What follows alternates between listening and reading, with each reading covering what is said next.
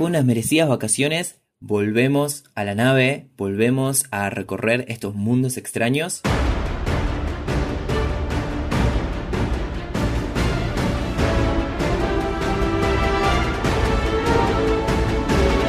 Esta vez juntamos nuestras pociones, nuestras espadas y dos o tres barriles de cerveza para meternos de lleno en la nueva aventura de Legend of Vox Machina. Bienvenidos, esto es Mundo Extraño. Bueno, bienvenidos, bienvenidas. Siento que pasó un montón desde que estamos en esta nave. Veo que sigue igual de precaria que la última vez que estuvimos acá arriba. Eh, gracias por estar del otro lado. Yo soy Lauta. Del otro lado tengo a Tai como mi copiloto. ¿Cómo andas, Tai? Hola Lauta, ¿cómo estás? Hace tanto tiempo. Tanto tiempo, tanto tiempo. ¿Cómo te trató el verano? El verano. Ya, ya re- retomamos nuevamente. Empezó el año, ya estamos en marzo, esto es un bajón. Así que vamos a tratar de, de ponerle onda con esta serie que a mí me gustó mucho.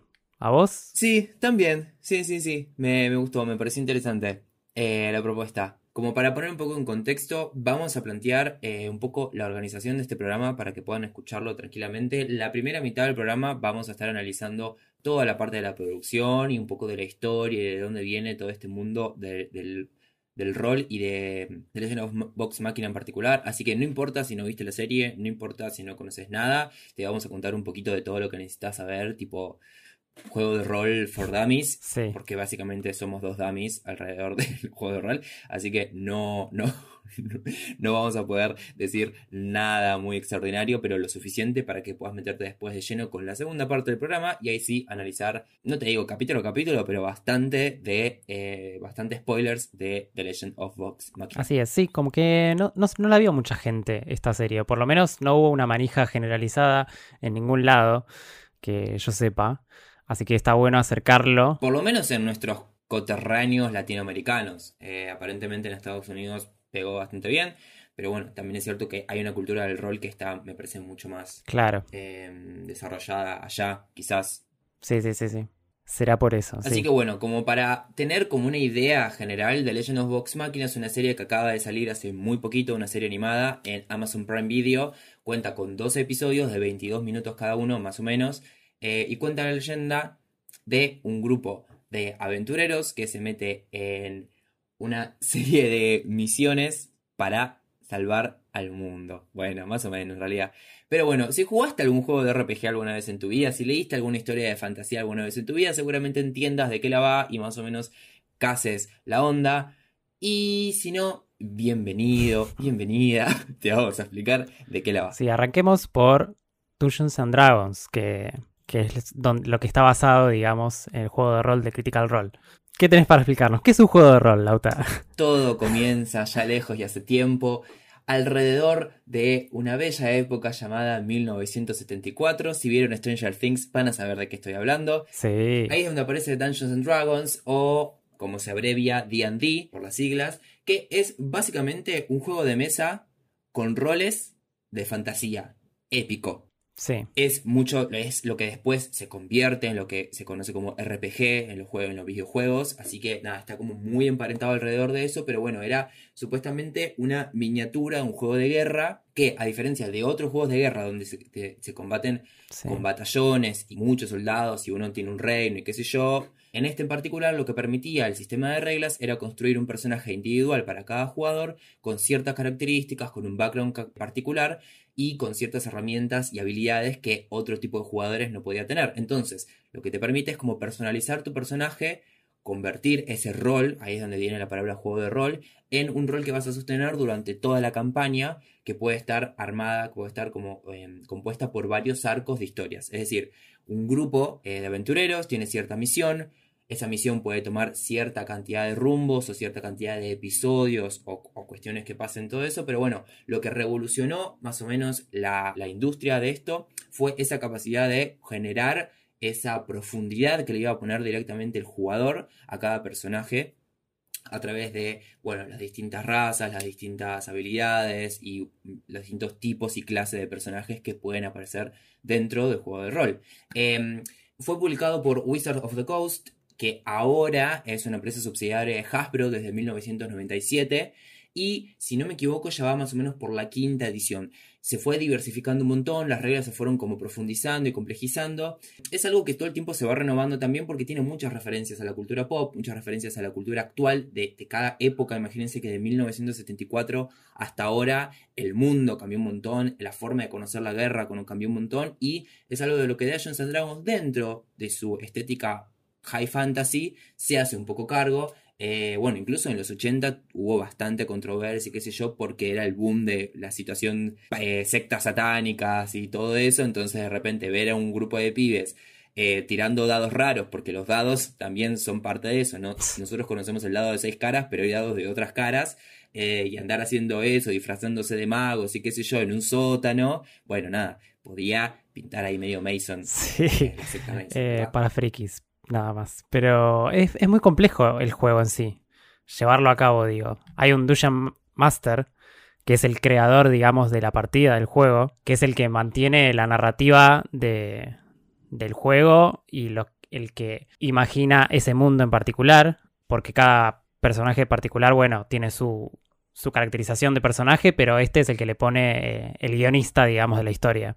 Eh, y como mencionaba, sí se usan varios dados, para accionar a esos personajes, ¿no? Cada uno tiene como distintas habilidades con distintos puntajes y de acuerdo a cómo a los números, al azar de los números, eh, se va generando la historia. Básicamente el corazón del de, núcleo de D&D es el storytelling. Es una forma de contar una historia en la que los personajes, ergo los jugadores, pueden interactuar y esa particularidad de que algunas cosas estén a la suerte en cuanto a los dados mezclado con la habilidad de cada cual, eh, lo convierte como en un espectáculo como muy completo alrededor de un juego, em, donde uno tiene que invertir como cierto interés y digo, ponerse en el rol en el que está jugando para que sea más interesante. Y también lo que es particular es que puede durar muy poco. O mucho, sí, sí. Puede tener muchos. ¿Vieron cuando los videojuegos tienen como tiempo estimado de juego, te mandan a esas 40 horas?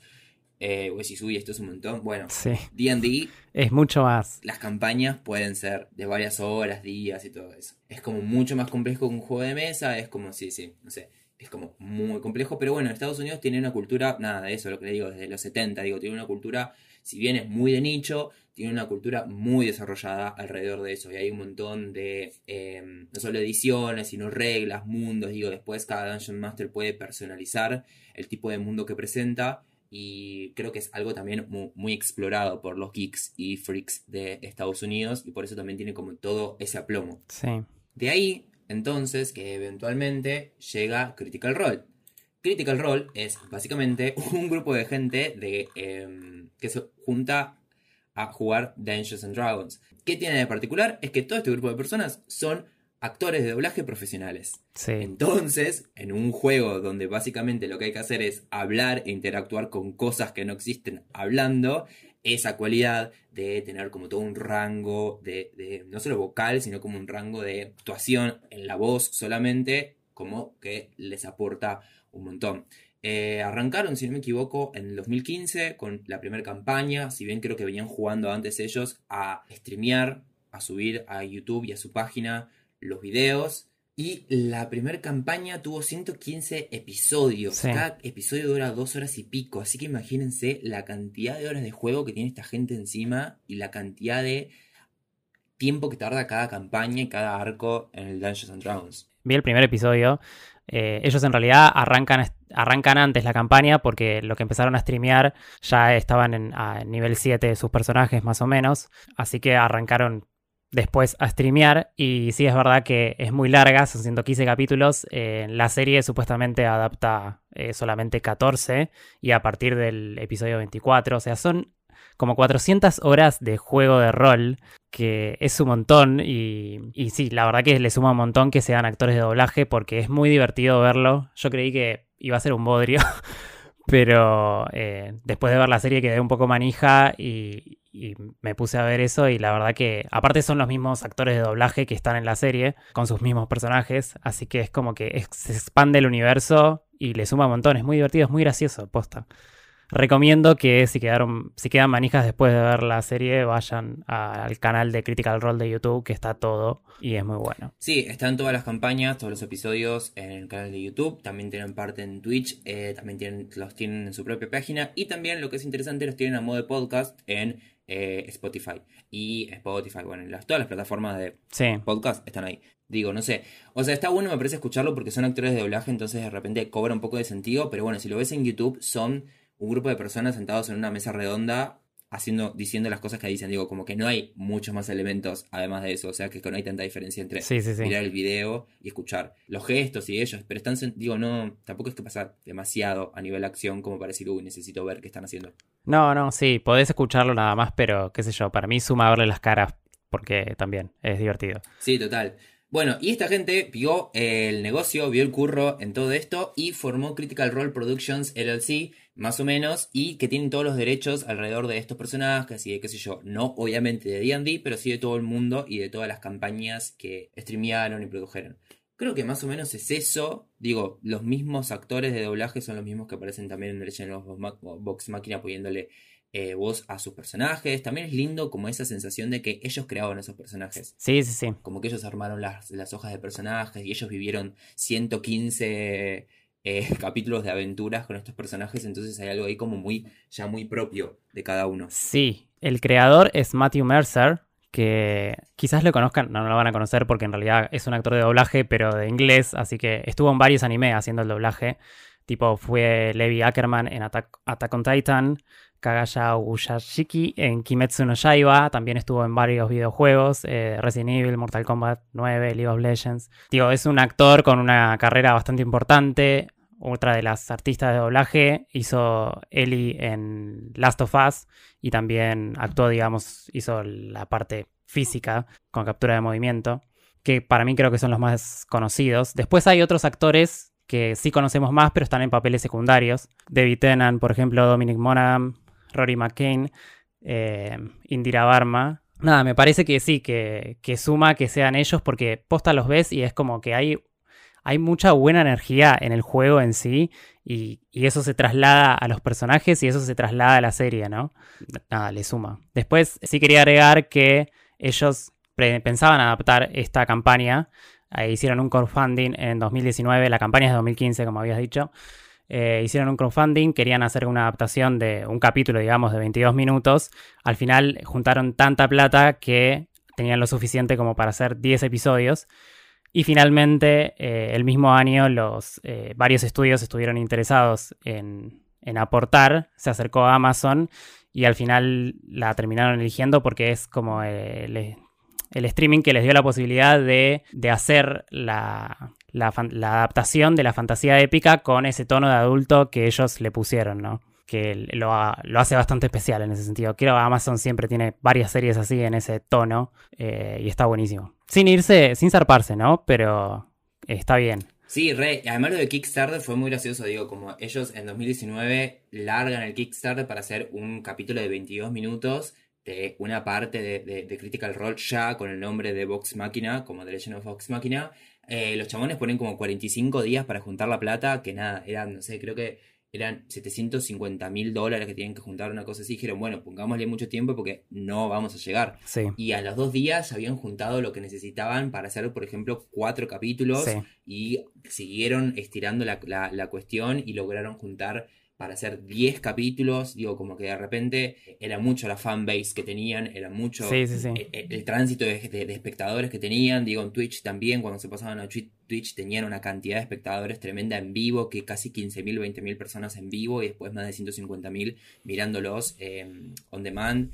Eh, digo, como que fue, fue tremendo y juntaron toda la plata a través de, de em, Kickstarter y digo, ni ellos imaginaban que iban a, terminar produciendo una serie que encima ya está confirmada la segunda temporada durante la producción de la serie y antes de estrenarse la primera, digo, como eh, está bueno. Y sí, se quedaron con Amazon Studios por esa, por esa ventaja. Digo, Amazon ya viene trabajando con Invencible, ahora tiene la serie animada de Diabolical, de, de, de, Voice, digo, como, como viene manejando ese tono y le cae como dicho el dedo, porque encima, digo, querramos o no, todavía tenemos ahí un poco el eco de Game of Thrones atrás y como que no apareció nada que, que lo venga a reemplazar, a, suplantar y de repente esto está bueno, como comes también como esa, esa onda y ese, mm, y, ese ritmo parecido. Digo, de nuevo, si no jugaste rol, si no jugaste un juego de RPG, si no estás ubicado en la fantasía y qué sé yo, pensate Game of Thrones, pero en vez de tanto drama político, a un lado más fantasioso, ciencia ficcionero de, alguna manera. Sí, el estudio que lleva a cabo la animación es Titmouse,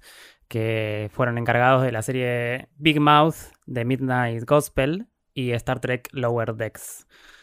La animación también está, la verdad que está muy linda. es bastante sencilla, pero es muy fluida y los diseños son muy lindos también. No, no decía nada. es todo muy lindo. sí, re, re. Eh, llamado especial para The Midnight Gospel, si no lo vieron, véanlo. Es un paréntesis del auto, es como un, pongo un asterisco. Yo todavía no la vi. Eh, sí, re. Este, y bueno, creo que eso más o menos es como todo lo que se necesita saber, más o menos así, a modo muy introductorio, muy humilde de nuestra parte, a través del juego de rol, Dungeons and Dragons, Critical Role, y entender un poco eh, The Legends of Ghost Machina. Sí, particularmente esto que vamos a ver, o esto que ya vieron de The Legend of Machina, la adaptación de la animación de Amazon Prime Studio, cubre una parte muy pequeña de todo lo que ellos han jugado. Sí. Que es el, arco de los Briarwood. Así es, pasamos a la parte con spoilers. Pasamos un portal con la nave, tiembla todo porque hay que hacer algunas reparaciones y pasamos completamente a la parte con spoilers de The Legend of Vox Machina. Si no viste la serie, te recomendamos que pauses y vuelvas más tarde cuando la hayas visto. Y si no te interesan los spoilers y tienes un campo personal a prueba de spoilers, adelante, seguí escuchando. Esto es Mundo Extraño. Gracias por estar del otro lado.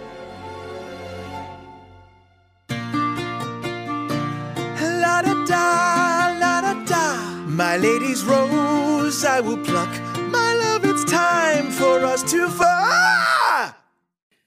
Volvemos entonces a este episodio de Mundo Extraño. Vamos a analizar full spoilers de Legend of Vox Máquina. Está en Amazon, acuérdense. Eh, algo muy gracioso que antes estábamos hablando de que fue eh, financiada gran parte de esta producción en Kickstarter. Y uno de los premios era tipo tener la visualización anticipada eh, de la serie completa nada, después Amazon les, compra, digamos, los derechos de streaming de la serie. Y entonces ya no pueden dar la, vista anticipada, así que dan solamente los primeros cuatro capítulos. Eh, Amazon no le copa tanto la idea, entonces dan solamente los dos primeros capítulos, pero solamente si tenías... Eh, cuenta de Amazon. Una cuenta de Amazon Prime Video. O sea, la gente que ha puesto plata en, Spot, en Kickstarter los han cagado de una manera. pero bueno, nada. Volviendo a la serie, tenemos los dos primeros capítulos son, no digo autoconclusivos, pero más o menos pertenecen como a una línea o un arco de historia muy particular y muy inicial, digamos, así que los primeros dos están como separados del resto de los otros 10 capítulos que son, eh, digamos, todo un arco más largo, más completo. El arco Briarwood. El arco de los Briarwood, sí. Eh, los dos primeros son muy iniciales, son muy de meterte en quiénes son los personajes, dónde está este mundo y qué sé yo. Es como un, un riesgo y siento que es también algo como muy difícil de lograr, como esta situación de que eh, el lore es enorme, hay que meter un montón de contexto sobre día en día, hay que meter un montón de contexto sobre eh, Critical Role, sobre el mundo en el que están, cada personaje tiene habilidades y rasgos y razas y tipos de cosas diferentes, entonces siento que son un montón de cosas para que, que alguien que no conozca tener que metérselos de una eh, siento que los dos capítulos están para eso, los primeros dos capítulos están un poco para eso. No sé si estoy tan de acuerdo en eso. Es verdad que los dos primeros capítulos creo que es parte de lo que no está grabado, lo que no streamearon. Tipo, es como una, una aventura de los primeros de los primeros juegos que ellos hicieron. Pero si vas a hacer una serie, una, más allá de que esté adaptado en lo que sea, es como construir cualquier serie. Como que la serie en general se nota que viene de un juego de rol. Eso tiene cosas que, que no sé cómo son los personajes, como que cómo están construidos los personajes, eh, como que se nota esa cosita de, ir por misiones de alguna manera, eh, pero sí quedaron como bastante descolgados los primeros dos capítulos. Es como en el tercero decís, ah, acá arranca, ¿entendés? Y también es raro porque viste que Amazon lo lanzó como de a tres capítulos, como hicieron con Arcane. Y en comparación a Arcane, Arcane estaba como mucho más cerrado. Los tres capítulos que, que estrenaban juntos eran como un pequeño arco que iba evolucionando. Y, me parece que está mejor construido en ese sentido que acá. No sé, a mí me, me, quedó como muy, muy prólogo los dos primeros capítulos. Sí, a lo que yo hacía referencia es que hay como características y roles y mm, razas como muy específicas en cada personaje que digo que si no entendés algo del mundo del rol te preguntas, bueno, pero ¿e-, ¿este es un hechicero? ¿O qué? ¿Por qué hace esto y después hace esto? Digo, como que son muy variadas las habilidades y las características claro. de los personajes dentro de la serie como para de repente tener que sentarte a explicar todo un manual de D&D. Cosa que no hacen porque se centran más que nada en el carisma de cada personaje y como en el carisma del grupo, eh, del grupo todo. Eh, digo, como que no se sientan a explicar, digo, sino es como un montón para comerse todo eso y siento que esos dos capítulos sirven para eso, un poco de colchón sí. hacia eh, después contar una historia mucho más larga y que vos ya un poco te interesen al menos los personajes, aunque no entiendas del todo el lore de la historia. Eh, sí estoy de acuerdo que a diferencia de Arkane, sacarlo de a tres capítulos es raro. Yo en un momento pensé y sigo pensando, creo que hubiera estado mejor que sean capítulos de, de a dos, o sea, que sean historias de a dos capítulos, como que empiezan un capítulo, una campaña, empiezan un capítulo y terminan la otra. Sí. Con los Briarwood me pasó que pensé que iba a ser así. Al sacar tres capítulos dije, bueno, son dos capítulos, un capítulo, son dos capítulos con un arco de algo, te lo cuentan. Terminó, arranca Claro. otro, cliffhanger, ves el otro, ves el otro, digo, como pensé que iba a ser algo así. Eh, y no, de repente después del tercer capítulo, todo el resto de la historia va en la misma línea y en el mismo arco. Cosa que para mí un poco me, me aburrió, digo, me costó Sí. pasar del 3, 4, 5, como que fue una línea en la que un poco dije, "Mm", no sé, sentí como muy extenso eso cuando el tono de lo que dicen los personajes y de lo que se muestra en las animaciones y qué sé yo es como mucho más eh, ligero y burdo y qué sé yo, entonces de repente como meter toda una trama tan heavy como la de eh, los villanos mataban a mis papás y a, mis- y a mi familia y ahora yo me quiero vengar y tengo que Sí. ir para recuperar el honor de mi familia, papá, papá, digo, como, Oh, bueno.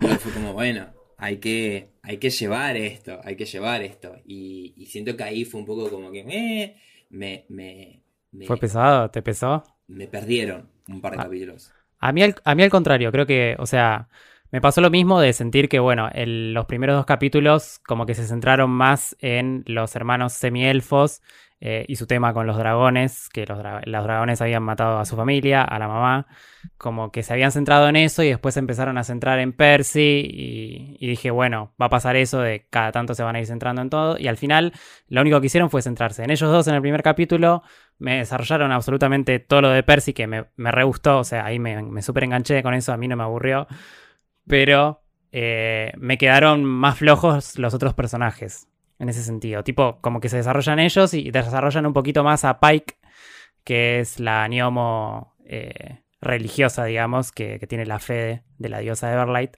como que se centraron en esos cuatro personajes y el resto quedó ahí como eh, bollando medio.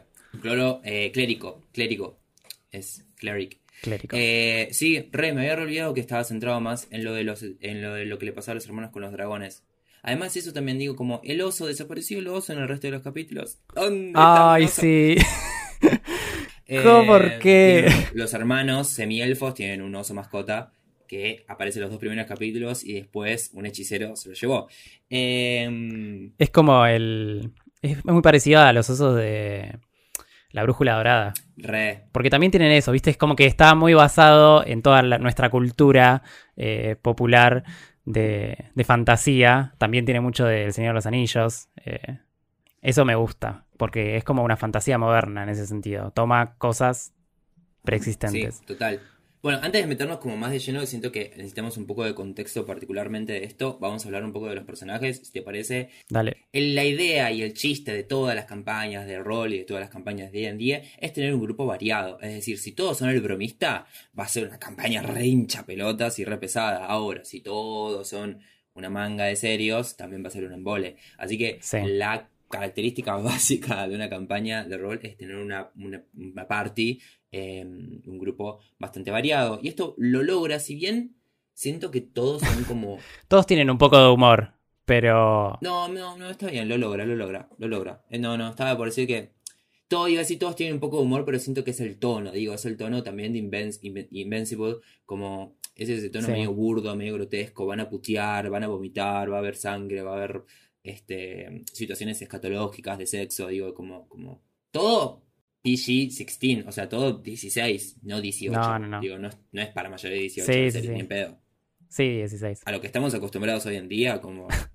Pero bueno, tenemos entonces a los hermanos semielfos, eh, que tenemos a Vexalia, Vex, que eh, el hermano es Baxildan, que es Vax, o sea, Vex y Vax, eh, que son los hermanos Sí, Vexalia y Baxilda. semielfos. eh, ella eh, usa un arco y él usa eh, dagas eh, y tienen su cosa, su voz de mascota. Después tenemos, bueno, me encanta, el nombre es larguísimo.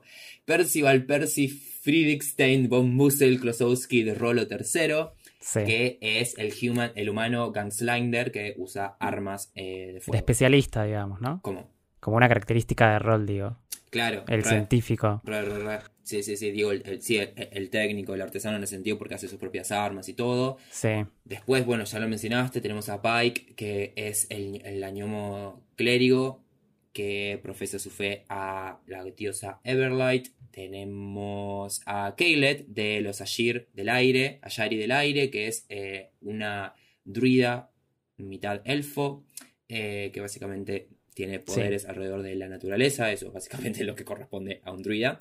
Y también tenemos a eh, Grog, Sí. Stronjo, que es básicamente el bárbaro musculoso. Digo, lo vimos en Guardianes de la Galaxia también. Sí. Me hizo acordar mucho a Drax de Guardianes de la Galaxia. Que es como Kratos también. Claro, tal cual. Y por último tenemos al alma de la fiesta. Si no me equivoco es el último, ¿sí? avísame si me falta alguno. Que es Scanlan Shorthalt, que es el gnomo bardo. Los bardos son un personaje que o lo amas o lo odias. Sí. Eh, y en este caso todos lo amamos porque es básicamente posta el corazón de la serie. Sí, muy divertido. Muy sexual también. Como había ya igual medio pasado con los chistes. ¿Sí? Era como, da, otro chiste, otro chiste así. no es cierto, sé. igual si mirás eh, las campañas es el único que tiene eso. Digo, a ver, eh, no, las, no, no vi todas como para decir o sea, estar 100% seguro, pero creo que Critical Role tampoco tiene mucha movida de diversidad y qué sé yo. Digo, mm, no sé, digo, estamos hablando de un juego que nació en 1974 y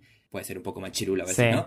Y siento que la serie, supongo que también por una bajada de Amazon y todo este queer rating y qué sé yo, tiene un poco... Pero de Amazon, ¿no? la campaña vos decís que no era No, diversa. No, siento que Amazon puso un poco alrededor de eso.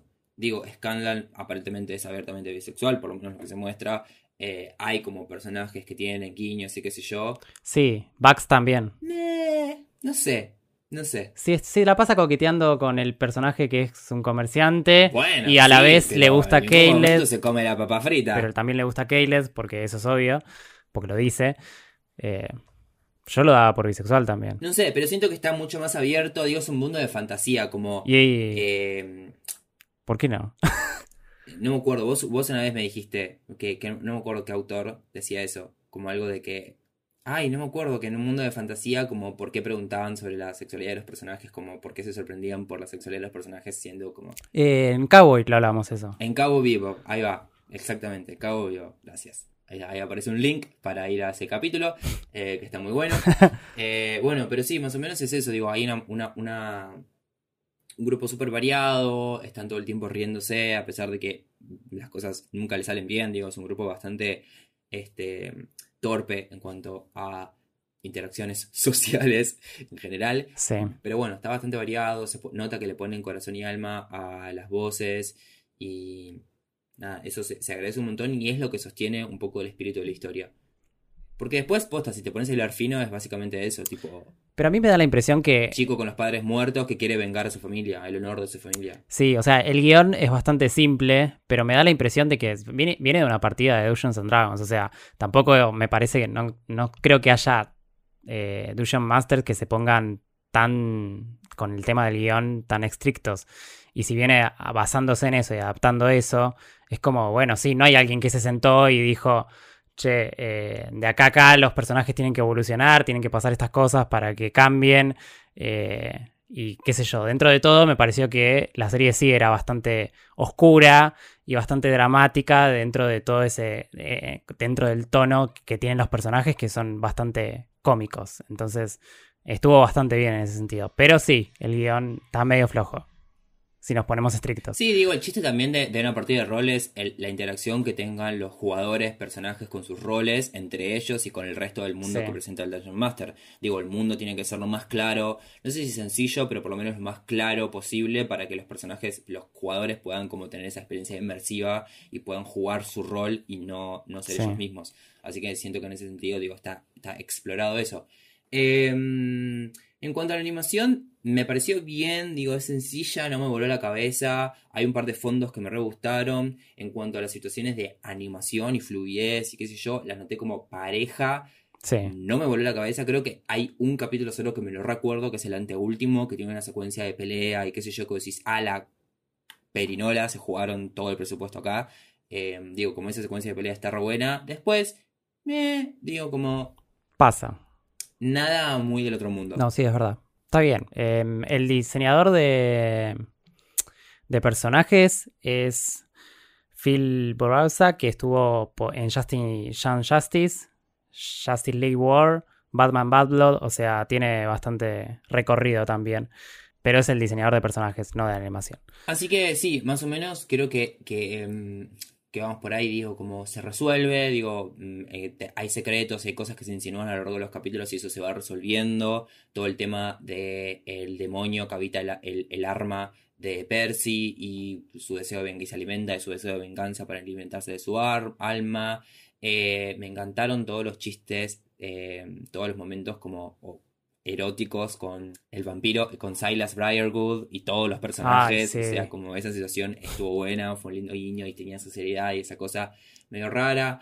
No sé, creo que no, no, no hay mucho más para decir como para hacer un resumen general y como aportar un poco de eso. Es una serie que tiene de todo, quizás tiene demasiado y puede ser abrumador de momentos, pero digo, tiene fantasía, tiene em, zombies, ah. una campaña épica, tiene zombies, tiene vampiros, tiene prostitución, tiene drogas. Diversidad. Hay, de todo, hay de todo, hay de todo en la serie. Eh, así que supongo que cada uno va a poder encontrar algo que le guste. ¿Cuál es tu personaje favorito? Eh, mi personaje favorito, uh, Bugs, absolutamente, Bugs. Digo, creo que soy una mezcla de, de los dos hermanos semi-elfos, pues em, me encuentro ahí, pero sí, igual creo que en la serie lo que más me divertió fue Scanlan. Eh, Scanlan fue el que más me divertió en la serie, pero creo que mi personaje favorito sería Bugs. ¿El tuyo? A mí de la serie, bueno, me gustó mucho Percy, pero por todo, porque bueno, estuvo centrado todo en él el arco y como que me gustó mucho esa característica de él con el demonio y cómo se posicionaba cuando tenía la máscara de la Pepste. Eh, después un poquito Caleb, que me quedé con muchas ganas de ver más, porque como que se nota que hay mucho backstory que no te están diciendo. Re, sí, total, en Caleb pasa eso, como que decís, ¿qué, qué, pasó? ¿Qué está, claro, ¿qué está pasando aquí? Y no sé, después, o sea, de la campaña de Critical Role que vi solamente el primer capítulo y me pareció que, que estaba muy bien, eh, Bex, la, la, actriz de doblaje, es como que se superpone eh, a jugar mal y me gustó también ella. Pero en la serie como que no, no se destaca tanto. No, veremos hacia dónde llevan después, digo, como que, siguen adaptando de las campañas de Critical Role y tal. Pero nada, digo, a lo que voy es que no, no conozco mucha gente, no conocemos, porque preguntamos mucha gente de Argentina y Latinoamérica que haya visto la serie, incluso gente que le gusta Dungeons and Dragons y todo, pero sí fue muy bien recibida en Estados Unidos, no solo por la crítica, tiene como esas cosas de, que la animación por ahí no es tan pareja durante toda la serie, o que no es tan divertida, que es un poco aburrida, tiene como, eh, tiene varias em, vistas, pero la mayoría son positivas en cuanto al aspecto general, el overall de, la serie fue bastante bien recibida, tipo en Rotten Tomatoes tienen como ocho y pico eh, de puntaje, digo, como bastante bien, digo, fue bastante bien recibida. Pasa eso, quizás acá no tuvo tanto alcance porque quizás no tenemos como tan instalado eh, la cultura del juego de rol. Pero no sé si igual si va por el tema del juego de rol, porque, o sea, es una serie que podés disfrutar sin saber absolutamente del juego de rol. Eh, quizás se disfruta mejor maratoneándola y viendo todo de una que verla así como estuvo saliendo. Pero sí, en general, más allá de sus problemas eh, de estructura y en la adaptación en sí del juego de rol, eh, suma la violencia gráfica como Invincible, como Diabolical. Eh, a mí me pareció que era inclusiva y diversa, por lo menos la serie, no sé, no sé si la campaña de Critical Role era tan así, pero la serie sí.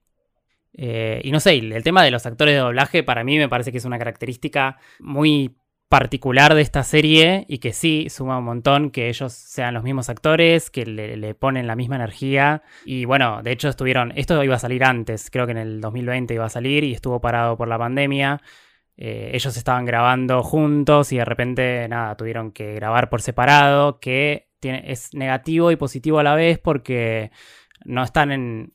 Es más difícil tipo reaccionar eh, no estando todos juntos, hacían zoom de a tres, ponele, eh, pero también el actor solo grabándose solo es como más quisquilloso de su propio trabajo y más crítico. Entonces cada pequeña frase podían estar repitiéndola 800 veces, ¿no? Para que salga como ellos querían. Eh, obvio que hay que verla en inglés. Sí, absolutamente. No, no miren, o sea, en general no miren cosas dobladas, pero eh, en esta en particular tiene mucho, cobra mucho más sentido cuando se escucha con las voces originales de la serie. Y eso es todo, creo. No sé si tengo mucho más para decir. Sí, así que, bueno, más o menos eso. Les dimos como un aspecto general bastante lleno de spoilers. También dimos como todo el contexto que necesitan saber como para introducirse de lleno y quizás con un poco más de detalles alrededor de la producción de esta serie. Es una buena serie, es una buena serie de animación. Insisto, viene de una cultura alrededor del juego de rol y hayan entrado en Estados Unidos como muy, muy intensa. Hay muchos actores y actrices que conocemos que participan en campañas, digo, tienen toda una lista de invitados, que la fue mencionando todavía hace un rato, em, sí. que habla un poco no solo del alcance que tienen, justamente Critical Role, pero sino el rol en general, tipo Deborah Ann Wall, de, que es la actriz de True Blood y de, em, eh, de Daredevil, eh, ella juega el rol, digo, es Dungeon Master, digo, como, como tiene como toda una movida alrededor de eso. Para que se den una idea, en muchas de, estas convenciones de, geeks y qué sé yo, hay mucho cosplay de los personajes de Critical Role. Claro. O sea, como hay muchos cosplay de personajes que recién ahora tienen una adaptación gráfica. Sí. Más allá de los cómics y qué sé yo que sacaron. Entonces es como hay un fanatismo y hay como una entrega de parte de los fans y del público que, está muy presente allá. Ojalá se extienda acá, digo, yo recién arranqué a jugar, si bien conocía Dungeons and Dragons y todo, recién arranqué a jugar durante la pandemia porque me metí en un grupo y estuvimos jugando por Discord durante casi toda la pandemia eh, y fue re divertido y estuvo re bueno y me imagino que, cuanto más vas soltando y aprendiendo. Em, sí, mejor lo haces. Cuando vas aprendiendo el juego, te vas soltando y tipo es más fácil como meterse en ese juego. Eh, pero bueno, sí, digo, tampoco es, conozco a esa gente y no conozco a nadie más como que mm, también pasa eso, digo, siento que no es como tan, tan, a mano, no está tan a mano el, juego de rol. Eh, está claro, digo, siento que también es como un poco del espíritu de la serie, decir, che, eh, el juego de rol y D&D es para adultos, como no es un juego para niños, no es un juego de mesa, no es serpientes y escaleras, no es el Monopoly. Eh, siento que eso es como lo primero que te quiere decir algo con los cinco minutos de capítulo de la serie. Así que bueno, esa fue eh, la vuelta de Mundo Extraño después de eh, esas pequeñas vacaciones que nos tomamos. Gracias por estar de otro lado. Este fue nuestro análisis. Lo que fue, lo que escucharon recién fue el análisis de, de Legend of Vox Machina. Lo encuentran en Amazon Prime Video. A nosotros nos encuentran, esto es novedad, creo que no lo dijimos en el último episodio, o sí, ya no me acuerdo, tengo mala memoria. Creo que no. Nos encuentran ahora en Twitter, absolutamente como Mundo Extraño, eh, con toda la data, con todos nuestros comentarios, con todas las fotos y cosas que hacemos para quienes están del otro lado y nos acompañan. Ese like, esa seguida nos sirve un montón a el proyecto que inició todo esto lo encuentran en Instagram como roba una novela extraña, donde también iremos subiendo no solo cosas del mundo extraño, sino del resto de la programación del proyecto. Yo soy Lauta, a mí me encuentran en cualquiera de las redes como arroba satlauta y a Tai, ¿cómo te encontramos? en Instagram tayel.nicolás y en Twitter arroba tayelnicolás con doble N y a nosotros Mundo Extraño Pod o Podcast. Mundo Extraño Pod, en Mundo Extraño en realidad porque no hay ñ, Pod en Twitter nos encuentran ahí. Es fabuloso, vamos a cumplir 50 años haciendo este podcast y Tai todavía va a tener que pensar sus redes sociales todo el tiempo. Ustedes no ven la cara que está haciendo, pero la piensa demasiado. Eh, bien, gracias por estar del otro lado. Súmense a la próxima. Hay muchos episodios que pueden escuchar si todavía no conocen todo nuestro portfolio. Extenso de 7 episodios. Muchas gracias por sumarse a esta nave maravillosa que cada vez recorre más y mejores mundos. Esto fue Mundo Extraño. Muchas gracias.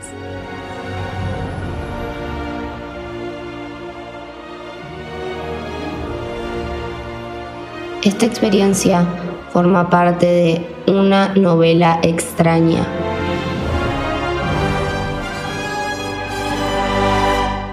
Sumate a la comunidad.